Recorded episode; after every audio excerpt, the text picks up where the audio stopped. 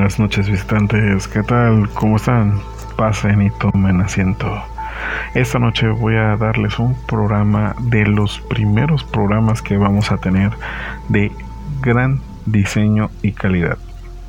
Todo esto es gracias a ustedes y por todo el apoyo que le han dado a este pequeño programa. Así que voy a iniciar con una temática buenísima que se llama la reseña de El bastón maldito de ahora sí completamente de la trilogía no es una trilogía sino es un grupo de libros de Pax así que mi nombre es Rubén Antonio y soy el bibliotecario. Comenzamos. Bueno miren como sabrán eh, tengo un pequeño problema con respecto a los podcasts este. Una, ya no tengo celular para poder este, estar desarrollando todo lo que son los programas. Entonces, voy a estar ahorita haciendo los programas directamente desde el pequeño ordenador que tengo. A veces no tiene tanta potencia. Y de hecho, el micrófono que, compré de repente hace como que caídas de, de sonido bien feas. Entonces, voy a tratar perdón, voy a tratar de conseguir un micrófono de mejor calidad para que podamos este, tener nuestro programa ahora sí al, al 100%, ¿no? Entonces, voy a continuar con la reseña de este de Pax, el bastón, el bastón maldito. En un momento voy a continuar, nada más estoy haciendo, preparando unos asuntillos por ahí, pero eh, voy a continuar. Por eso, si se, si se han dado cuenta, el video, o mejor dicho, el audio tiene como que diferencias en cuestión del, audio y cuestión de, del ritmo de voz. Porque pues ahorita ya estoy conectado directamente en, el, en la computadora. Así que en un momento continúo. Bueno, miren, todo este libro se está desarrollando dentro de lo que es la ciudad de Fred No sé si lo he pronunciado correctamente.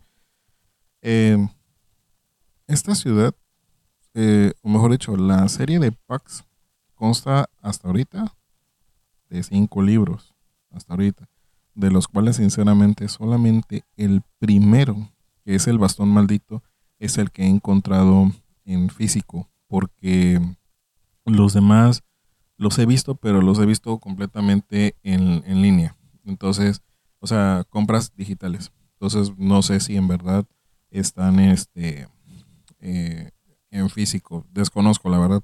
Si alguien por ahí, pues pónganlo en los comentarios, por favor, para que puedan este, estar eh, checando esa parte, ¿no? Pero bueno, eh, todo está en Maryfred. Eh, hablan de dos personajes, de lo que es Vigo y su hermano Alrek, o Alrekson, más o menos así, pero pues, por lo general a veces lo ponen como Alrek.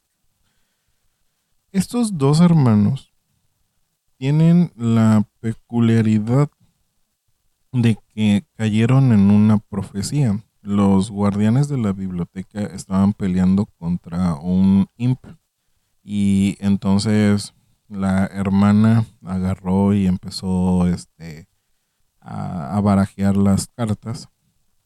Y pues la profecía era de que pues definitivamente el, mal ya iba a caer directamente hacia Marifred.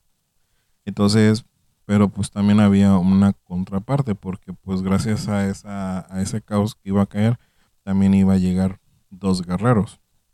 En este caso los guerreros estaban ejemplificados directamente como si fueran cuervos. ¿sí? Entonces ya los hermanos eh, se pusieron ahora sí esperanzados a ver, pero pues ellos, ellos esperaban este, dos gentes, dos guerreros grandes y poderosos que, iban a traer este, un equilibrio directamente a la ciudad. Pero pues se dieron cuenta que pues eran dos pequeños, de los cuales de los cuales estos dos chicos, el Vigo, que era menor de edad, y el Erickson, que era de mayor edad. es que mi, mi gatita abrió la puerta. Ok, creo que, creo que estoy tocando el micrófono y, está haciendo un ruido medio raro. Ahorita lo voy a checar. Entonces, Marifred. Ah, permítame. Ya. Lo que pasa es que era Sushi, mi, mi gatita, que, agarró y este empezó a empujar la puerta y abrió la puerta. Pero bueno, ya, ya irán conociendo a toda la, la familia aquí. Pero bueno, entonces, eh, ellos dos son chicos problemáticos, por decirlo de una manera, pero no problemáticos porque sean malos, sino problemáticos porque siempre los buscan los problemas. Son, y como lo dice este, los guardianes de la biblioteca, son como cuervos, o sea, roban, son astutos, o sea, aprenden rápido. Entonces, ellos lo que hacen es, es eso, definitivamente. Y curiosamente a Vigo, al más pequeño, cuando van directamente a la escuela, este, el malo del buller de, de, la escuela, pues lo invita a jugar a un partido del rey. Y dice, no, pues yo soy el rey, dice, entonces, y empiezan a tirarle pelotas. Entonces, al final de cuentas, se pelean porque, pues, este Vigo pega la pelota hacia donde está el, el rival y la pelota cae dentro, entonces es un punto para Vigo. Pero dice, no, dice, eso no es cierto, la pelota cayó fuera, dice, yo lo estoy mirando, dice, a ver, díganme ustedes, dice, ¿dónde cayó la pelota? Dice, no, pues afuera, todos los chicos pues teniéndole miedo pues a esta, a esta persona, ¿no? Entonces fue que se inició una pequeña este, eh, pelea y tres chicos junto con el malo le estaban pegando pues a, a Vigo, eran tres contra uno. Entonces agarra el Rick, siendo mayor que Vigo, cogió, corrió y ahora sí agarró y se enfrentó contra esos tres y les pegó. Y pues obviamente pues tenía más, más fuerza. Entonces llega el papá del, del abusón y le dice que pues por qué estaban este, haciendo todo ese tipo de cosas. Y cómo era posible que ellos, a pesar de que su hijo, buena gente, les había este, permitido este, jugar, pues tenían la imprudencia de, agarrar y este ahora sí pelearse, ¿no? Y golpearle a su hijo que ha tenido la bondad de invitarlos a jugar. Entonces como que por ahí empieza a haber algo como que algo chueco por ahí. Entonces ahí es donde vienen todos los problemas. Elric al, estar enojado, frustrado, pues simplemente agarró y corrió. Y llegó hacia la zona de un castillo y empezó a tirar piedras a, los vitrales. Era una, un jardín y era un invernadero donde empezó a agarrar y empezó a tirar, a tirar piedras y hasta a romper los, los vitrales. Entonces, curiosamente, el guardián de la biblioteca era el que se dedicaba a darle mantenimiento a los jardines de ese lugar. Y fue cuando agarró y le dijo que pues vente, o sea, vamos a hablar con tu, con tu mamá. dice, yo sé quiénes son tus papás. Y dice, bueno, pues ya ni modos. Y ahí estaba Vigo en la casa y al final de cuentas el papá del abusón. Y, este y se hace un merequetengue al punto de que al, al, papá del abusón lo dejaron a un lado y ellos se pusieron a hablar y decidieron este la el destino de esos dos chicos. Dice, no, pues Vigo y Harrison pues van a agarrar y van a trabajar pues con nosotros aquí en los jardines. De paso, pues, pues vamos a, o sea, nos ayudan, aprenden a ser responsables y pues deja, o sea, no hay tanto problema de lo que se rompió, dice, porque pues hay maneras de cómo, cómo resolverlo, ¿no?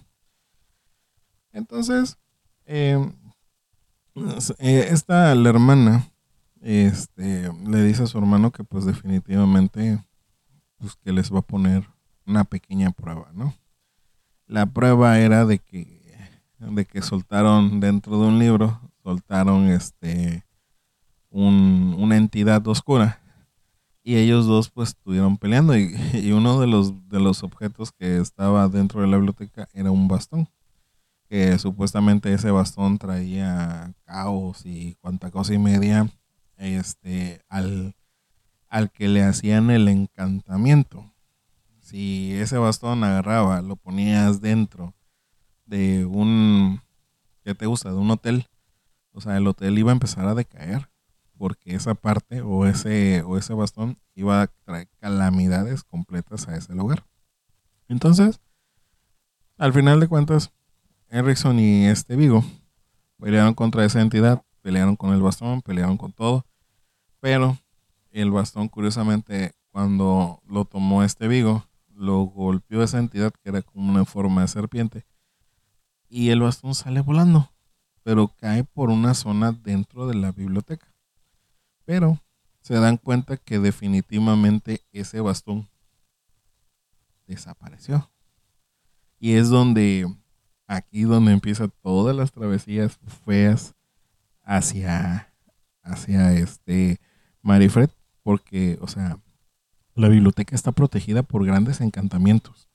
Esos encantamientos no, no permiten que salgan completamente eh, los objetos, a menos de que tú entres y lo saques. Pero ese bastón salió de forma rara. De hecho, en el mismo libro no te lo explican cómo, cómo rayos salió definitivamente. Pero poco a poco es eh, lo que se está desarrollando en este libro.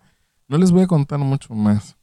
Nada más les voy a dejar esta, esta pequeña entrada de, de el bastón maldito. Porque sinceramente, créanme que lo que pasa más adelante la búsqueda del bastón, el desarrollo al final, créanme que ya les estaría expoliando todo el libro. Es un libro, créanme que se lee en dos, tres horas. O sea, te sientas y es súper digerible ese libro. Si tienen la oportunidad de, de comprarlo, créanme que sería una muy, muy buena adquisición, sinceramente. Tanto para jóvenes como adultos. Créame que se es como una mezcla entre el libro y una y otra hoja de cómics. Así. Te lo digieren súper facilísimo. Entonces, es una buena opción para adentrarse en la lectura. Así que si tienen la opción de, de darle una oportunidad, créanme, este, échenle en los kilos y pónganse a leer es un, libro impresionante. Así que, visitantes, por hoy sería todo. Ya para otras entregas, tengo un libro impresionante. Créanme que me dejó impresionado el libro ese. Yo espero, espero poder hacerle una entrevista a la autora. La autora es portuguesa, vive en España.